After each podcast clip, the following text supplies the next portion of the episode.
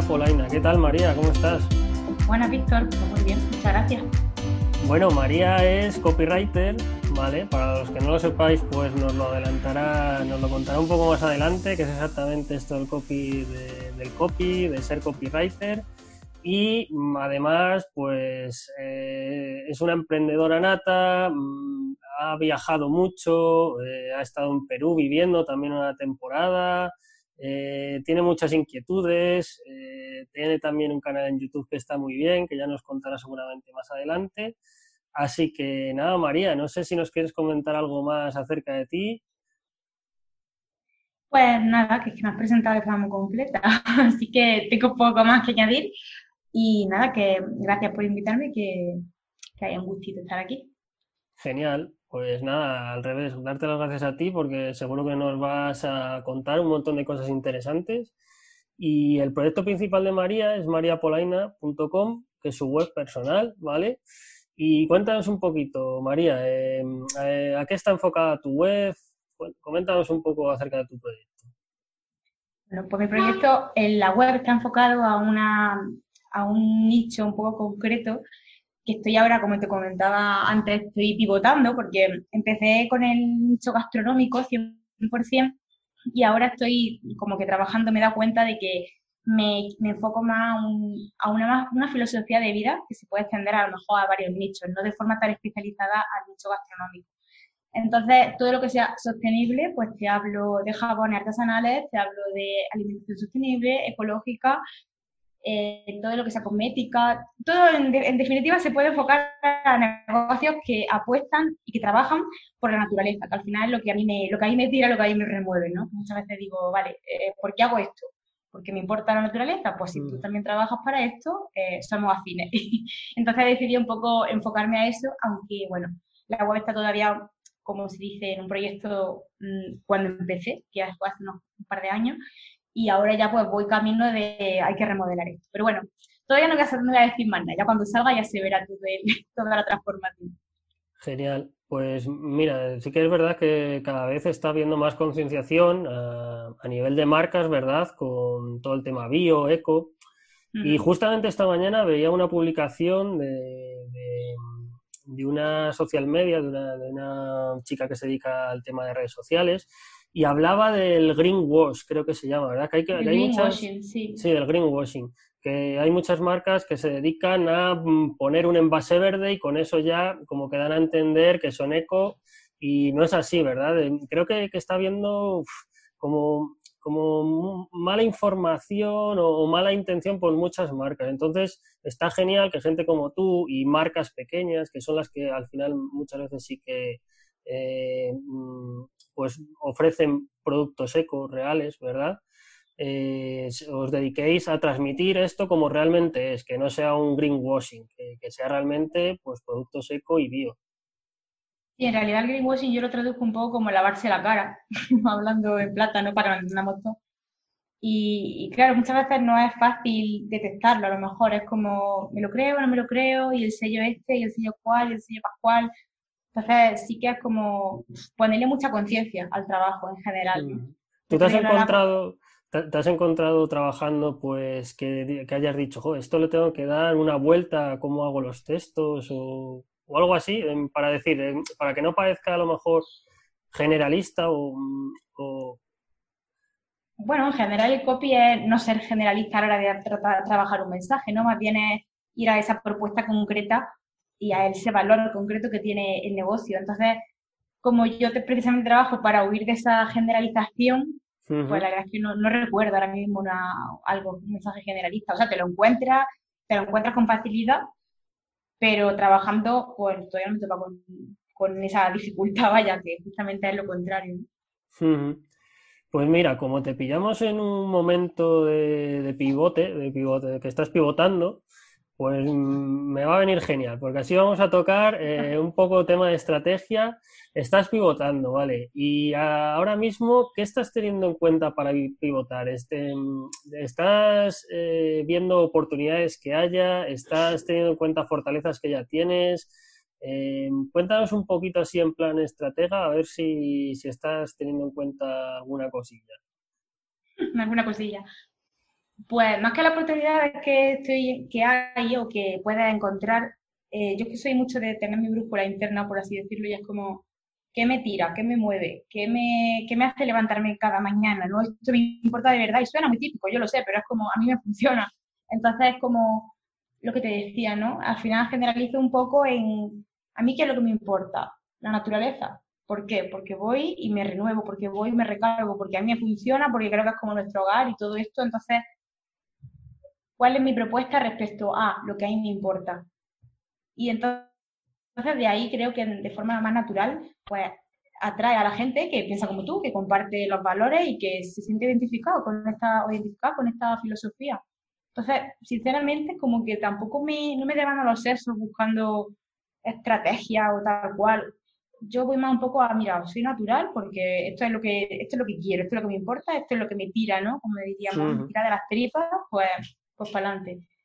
Sí, Así que siento, es como que no tengo más secretos, la verdad, es como, mira, sé, sincero contigo, sincera contigo, y ¿qué es lo que te importa? Pues trabaja para eso, un poco más. Sí, sí, sí. De hecho, ahora que lo comentas, yo esta semana también, bueno, ahora a finales de verano, pues normalmente pues reviso un poco también esto que estás comentando tú, ¿no? Eh, fortalezas que tenemos, pasiones, si hemos aprendido a hacer alguna cosa nueva que podamos aplicar.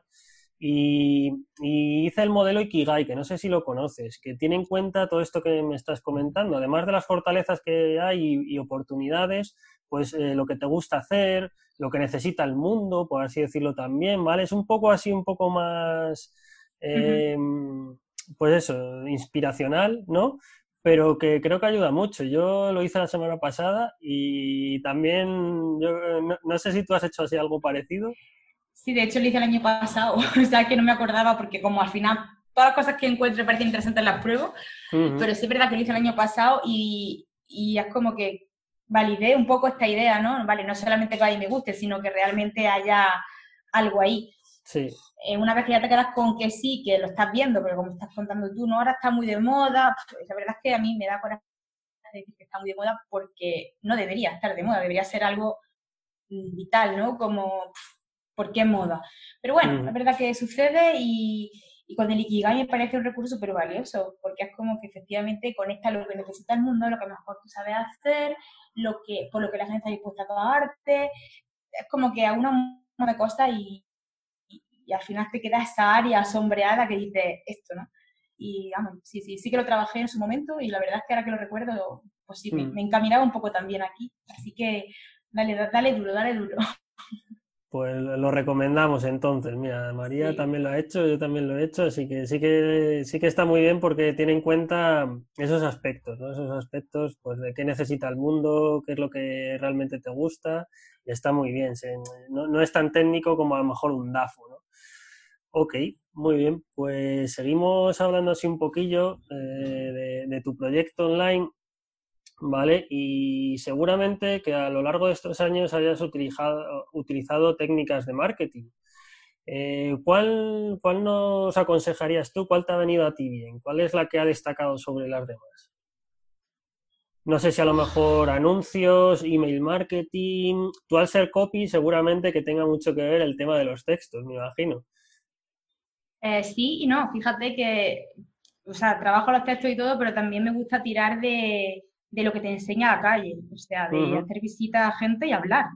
Mm, es como muchas veces nos olvidamos de que hablando con la gente es como, como mejor aprende. Entonces, yo si tengo que destacar una técnica de marketing que haya utilizado así y que haya notado como, wow, ¿cuánto, cuánto me ha servido, aunque me haya servido sobre todo para investigar y para sacar información, para poder luego elaborar un mensaje mejor, que también se trata un poco de esto, ha sido eso, ha sido investigar un poco, mira, qué empresa me gusta, yo siempre tiro un poco de esto, qué hacer, me tira, me tira mucho, con qué empresa me gustaría trabajar, porque esto conecta conmigo y veo que necesitan lo que yo puedo ofrecerles, ¿no? Y voy a hablar con ella y les conozco a ver cómo hablan, qué les sucede, cuáles son sus problemas, y bueno, tira mucho de la, de la visita presencial, de decir, hola, yo soy fulanita, menganita, y ya ves, cuéntame, o a tener pasar por cliente, que eso también me gusta mucho hacerlo. no, no, me hago pasar cliente, no, me hago cliente, perdón, y, aprendo de la experiencia de usuario, y entonces de ahí ya como que, bueno, venga, ya aquí estoy, ya estoy dentro. Qué guay, qué eso guay. Sí, eso sí me gusta mucho hacerlo. Fíjate que nunca me han dicho, oye, tienes que hacer esto, esta estrategia de marketing, no sé cuál. Pero yo esa me, me encanta, además creo que funciona mm, casi para cualquier sector. O bueno, estoy generalizando mucho a lo mejor, ¿no? Pero, pero sí que me, me gusta porque es como yo participo y yo lo experimento y como que también es como hay un intercambio real entre... Sí, sí, al final, al final es marketing relacional.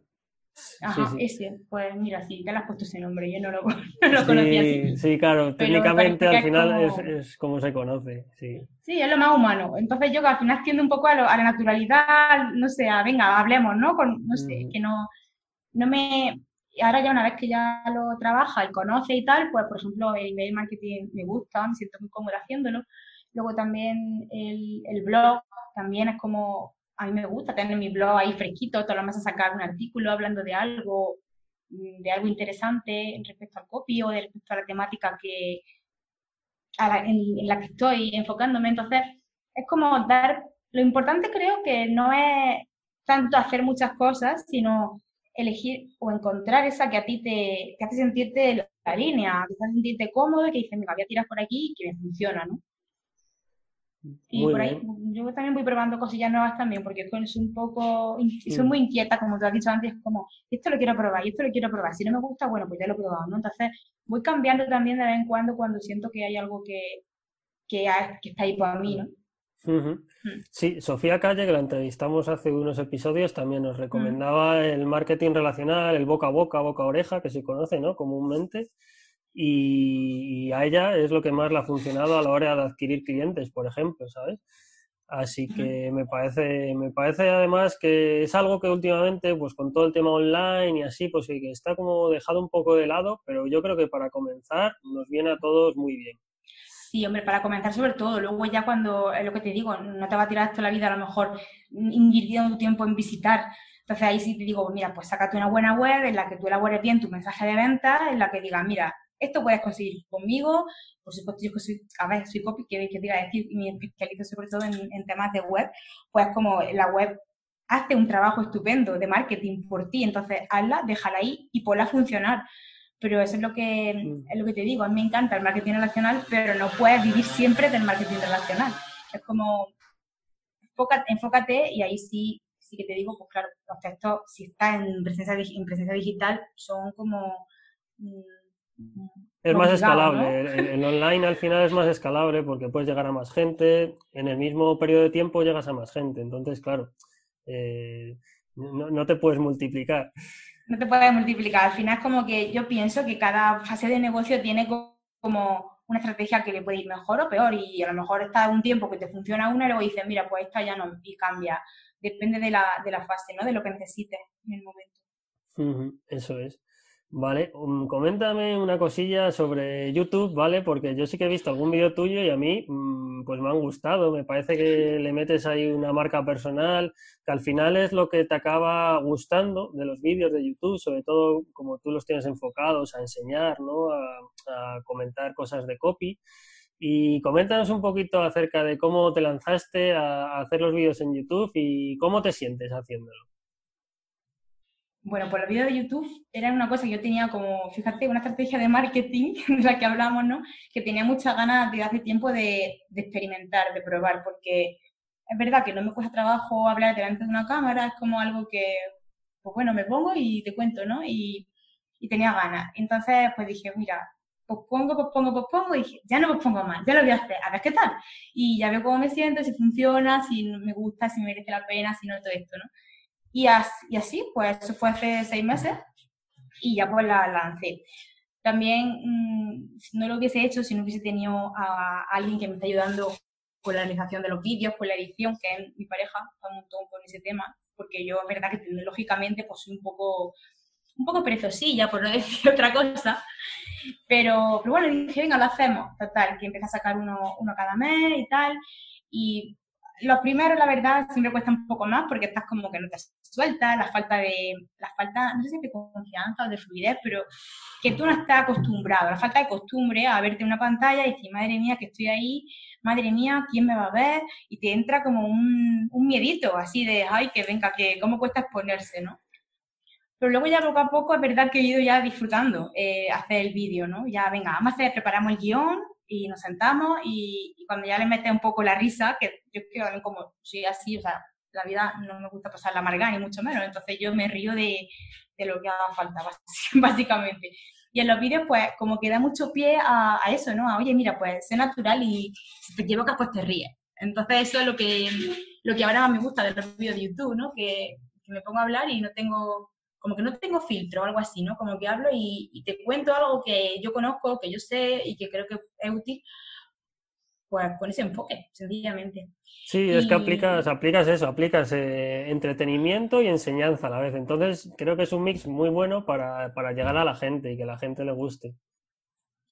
Claro, lo que pasa es que al final también YouTube es una plataforma, a mí a veces agobia un poco porque dice, Dios mío, cuantísima gente publicando vídeos, publicando tantísimas cosas, y, esto le estará llegando a quien tú quieras, entonces claro, cuando empiezas y experimentas y te pones tal, tal, tal, pues creo que es una estrategia que tienes que ser constante y paciente, porque a lo mejor la pones a funcionar y no te da resultado hasta, yo qué sé, mm, ocho meses, nueve meses después de, de, de haberla empezado, ¿no? Entonces depende de la caña que le des, de la disponibilidad que tengas, porque al final crear contenido también es tiempo y, tienes que elegir, o sea, esa es la realidad, tenemos la restricción es necesaria. Entonces, bueno, yo sigo ahora mismo con el vídeo de YouTube, la verdad es que cada mes, aproximadamente uno, al mes sale, y, pues sí, me gusta, de momento lo veo ahí y además también lo, complemento, o sea, mejoro los artículos del blog con los vídeos, entonces como que también lo que tú dices, le metes más marca personal, le metes personalidad a, a tu negocio que esto es un poco la barrera esta que muchas veces la pantalla tiene, que es que mm, no tiene a la persona delante para que te transmita quién es o por qué hace lo que hace o esa energía que es más afín o menos afín a ti. Y ese yo creo que es el potencial de YouTube o de los vídeos en general. Sí, de hecho, grandes marcas últimamente se están humanizando más, por así decirlo, y buscan pues personajes que, que le representen y este tipo de cosas y cada vez es más habitual porque la gente conecta más con las personas que, con las marcas, está demostrado, es así. Y, la verdad que a mí eh, me gustan mucho los vídeos y te animo a seguir haciéndolo. Me alegro, hombre, gracias. Tomo nota de tu, de tu invitación. Y bueno, pues ya nos has comentado que estás pivotando, ¿vale? Así que el siguiente tema que es así un poco, pues, eh, los pasos que, que estás dando, que tienes pensado dar, eh, estás pivotando, pero ¿tienes en mente o estás haciendo ya algo que, te lleve a ello? en qué estás ahora mismo? Aunque te hayamos pillado recién incorporada de vacaciones. Ahí estamos, ahí estamos. Pillado recién incorporada de vacaciones y planificando el siguiente trimestre. Así que, pues nada, eso es, básicamente, sentarme y decir, vale, ¿a dónde queremos llegar? ¿Qué queremos hacer? Y venga, a desgranar a desgranar tareas, objetivos y planificarse el tiempo y decir, hoy hago esto y hasta que no haga esto el día no ha terminado, por así decirlo, ¿no? Y me has pillado justamente en eso, así que bueno, esa es mi, forma de organizar el trabajo y de, de gestionarme prioridades mm. y de ahí pues carril. Bien, bien, bien.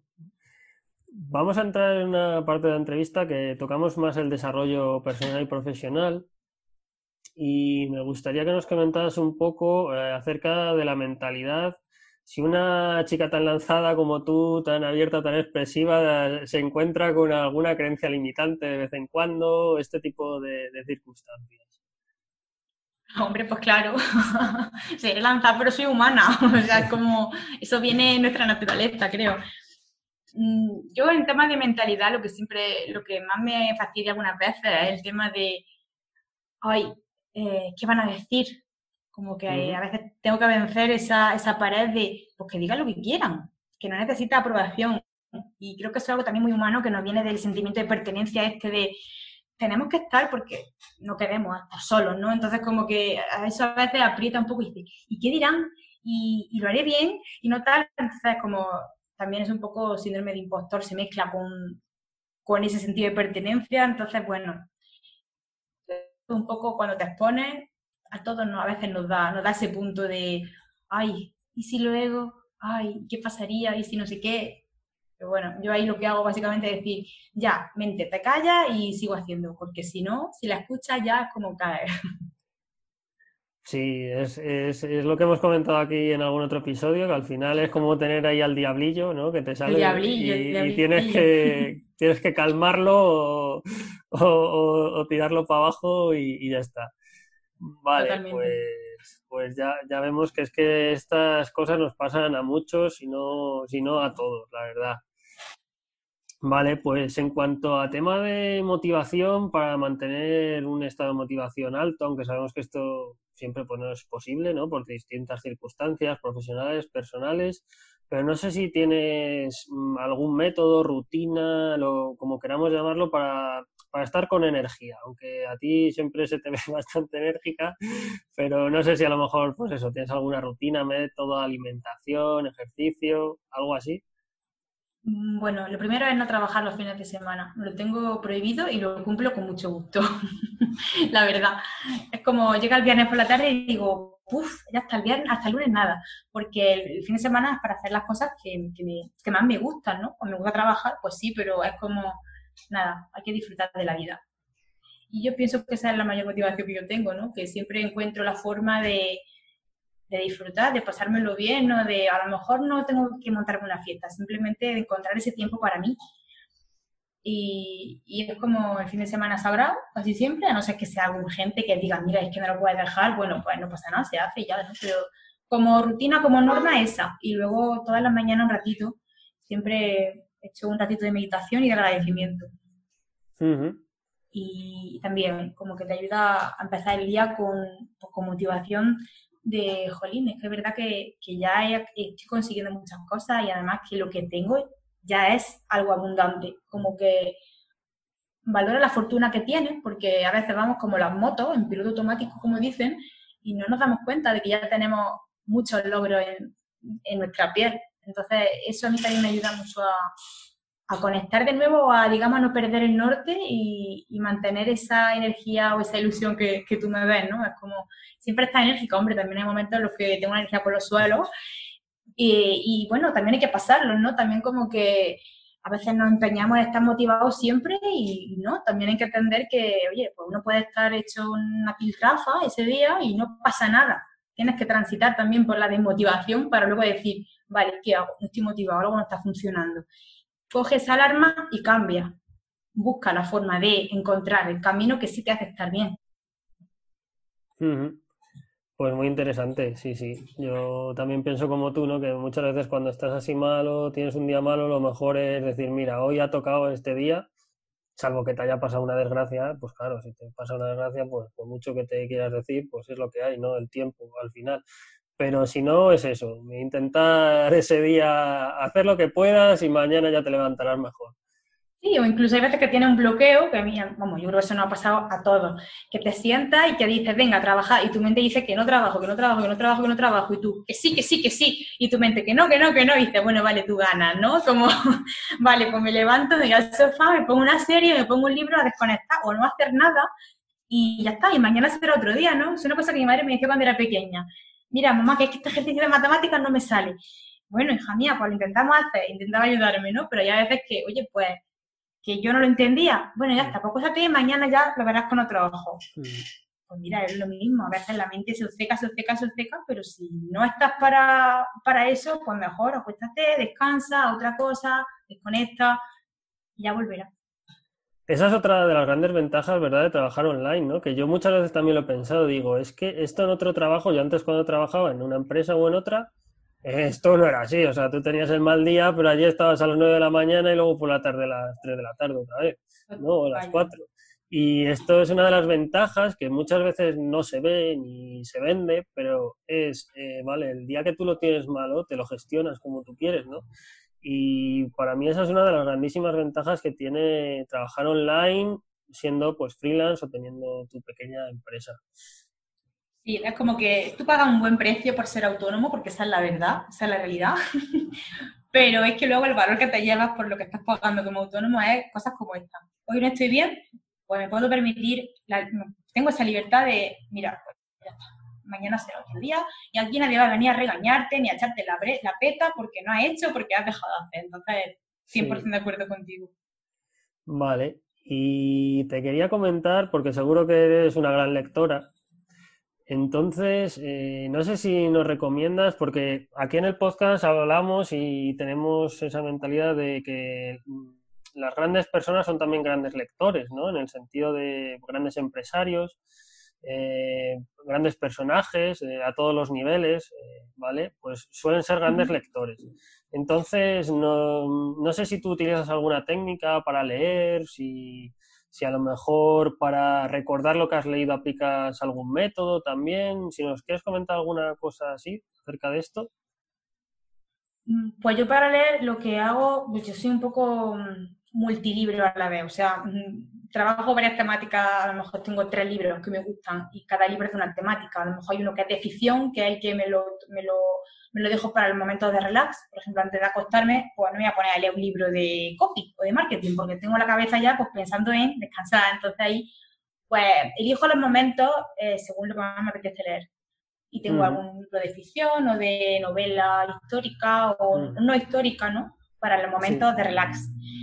Y luego, por la mañana, que yo sí me leí hace tiempo un libro que se llama el de Miracle Morning o La Mañana Milagrosa también, y me quedé con algo de ese libro, no con todo, porque todavía a las 5 he probado, pero no me va, no me va bien levantarme a las 5 de la mañana, la verdad. Pero sí que he cogido un hábito y es el de leer un rato, de 15, 20 minutos, toda la mañana antes de empezar el día. Y la verdad es que a mí me funciona porque es como que ya siento que estoy nutriendo a mi mente de alguna forma. Y luego también tengo otra técnica que es de la de los pomodoros, ¿no? Yo trabajo 50 minutos, 10 de descanso, 50 minutos, 10 de descanso. Me gusta meter lectura en los días de descanso. Y esta lectura sí está más enfocada a lo mejor al tema de negocio, al tema de marketing, al tema de copy, o algo, algo un poco más enfocado a negocio, porque es como que estoy en la onda de... Entonces, resumiendo y conectando tu pregunta, ¿qué me ayuda para leer? Porque también es fácil perder el hábito, ¿eh? Eso nos pasa incluso a, los lectores. Eh, me ayuda a ubicar un libro relacionado con la temática de cada momento del día.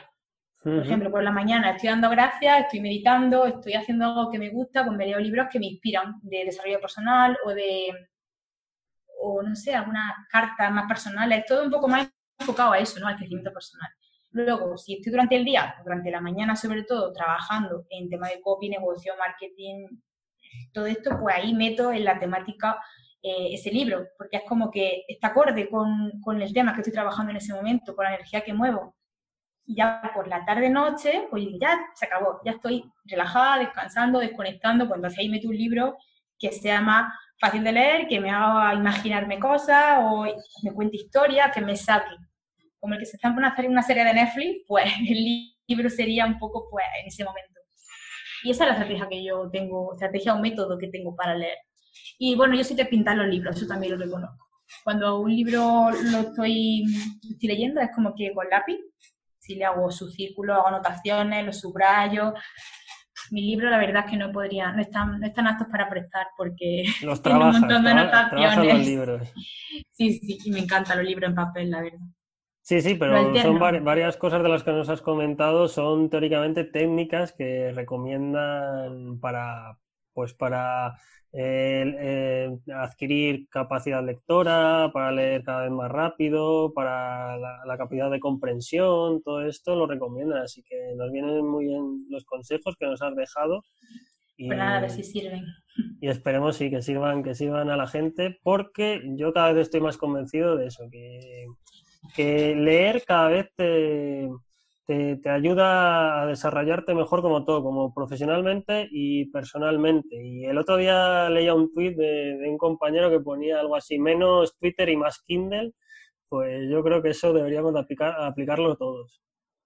Pues sí, menos redes y más libros también. Sí, sí, sí, algo así. Vale, pues si quieres comentarnos, aunque ya sabemos más o menos eh, que te podemos encontrar en tu web, mariapolaina.com, pero no sé si nos quieres dejar alguna CTA más, eh, si quieres comentarnos algo de redes, porque te muevas más en una red, en otra, pues si la gente quiere contactar contigo. Bueno, pues en redes, la verdad estoy, en Instagram estoy bastante, y luego hay un sitio que al final el que yo, no sé, el que más me en el que más me gusta porque es como que no tienes cuenta de algoritmos, ni tienes, tienes en cuenta visibilidades, ni horas, y es el, email. Tengo una lista de, una lista de correo escribo los jueves y pero tomo como, bueno, un café, como yo digo, ¿no? Un café newsletter así, donde escribo sobre una, historia, sobre algo que me ha hecho reflexionar, una idea inspiradora. También me meto el tema de la naturaleza, de cómo la, sostenibilidad, todo ese tema que al final es como un poco pues, lo que a mí me importa y lo que a mí me, me, gusta.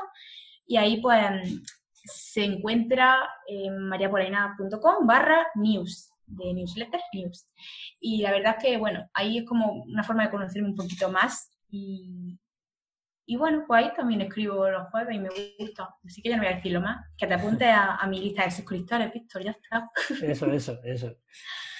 Yo y todos los demás que nos escuchen. Pues sí, estáis todos invitados, de eso también se, se, trata, ¿no? De si os gusta esta dinámica y estas cosas de las que estamos hablando, pues bueno, en mi newsletter ahí también doy caña con estos temas. Así que Sí, incluso no solo la dinámica, sino para aprender ¿no? de, muchas cosas, porque al final yo a veces sigo también a gente en newsletters, cada vez sigo más a gente en newsletters, porque las redes sociales nos bombardean tanto últimamente que yo utilizo, utilizo la newsletter casi ya más mm, para, realmente encontrar eh, información, información de la buena. Eh, seleccionada ya, que tú dices, pues mira, es que me gusta esta persona, cómo se expresa, lo que cuenta, lo que hace, o simplemente cómo trabaja, que te gusta, pues mira, esta persona habla de esto, pero a lo mejor no me interesa tanto de lo que habla, pero sí veo, me gusta cómo trabaja, ¿no? Este tipo de cosas y, suelo hacerlo también. Que al final no es tantas veces qué cuentas, sino cómo lo cuentas. y yo es verdad que en, el email eh, llevo poco, bueno, poco. Es verdad que no ha sido mi estrategia principal desde el inicio, pero poco a poco voy trabajándola más y me siento más cómoda porque soy más yo misma, porque hablo con otra, con otra cercanía, con, con la comunidad o con los suscriptores que estáis, ¿no? Porque al final es como te leo, me lees porque quieres de verdad, no porque la red social te bombardea, no sé, es como algo más, para mí es más íntimo y creo que tiene más personalidad. Entonces, bueno, a ver qué tal. Y Bien. vamos. Para ir terminando la entrevista, ¿a quién nos propondrías para entrevistar en el podcast? ¿A quién te gustaría retar para que viniera a ser entrevistado o entrevistada? Yo le voy a poner un compromiso, pero bueno, a lo mejor, a lo mejor me mata luego, pero yo creo que no.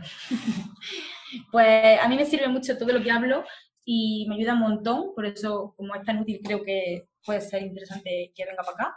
Eh, Esther Morote. Así que bueno, a ver si se anima y la trae. Vale, perfecto. Sí, sí, yo espero que se anime. Y, la retaremos, la retaremos a que venga al podcast, a ser entrevistada y seguro que tiene un montón de cosas interesantes que contarnos y que nos ayuden a todos. Pues María, que encantado de haberte tenido por aquí. Eh, como hemos visto, muy transparente, muy sincera. Eh, nos has contado pues que estás en tu proyecto actualmente pivotando, eh, que te ha servido mucho de ayuda, pues eh, el tema, hemos estado hablando de YouTube, hemos estado hablando del boca a boca, que te ha servido mucho de ayuda para encontrar clientes, sobre todo al principio. Mm, al final, pues nos has ido dejando un montón de aspectos que en el día a día se van a encontrar eh, todos aquellos mm, makers, mm, makers online, como denominamos aquí en el podcast, ¿no? Creadores online, que ya sean o que quieran ser. Así que muchísimas gracias otra vez por venir. Pues gracias a ti, ha sido, ha sido un placer. Y para todos los demás, pues ya sabéis que si tenéis dudas, queréis proponer a alguien para que venga al podcast, eh, queréis comentarme algún tema que hayamos tratado y digáis, pues Víctor, ¿puedes desarrollar esto un poco más? Podéis contactar conmigo en victorarevalo.com, ¿vale? y, os contestaré encantado y si puedo, pues trataremos lo que comentéis en el podcast. Así que lo dicho, eh, nos vemos en un próximo episodio y con un nuevo invitado. Un saludo.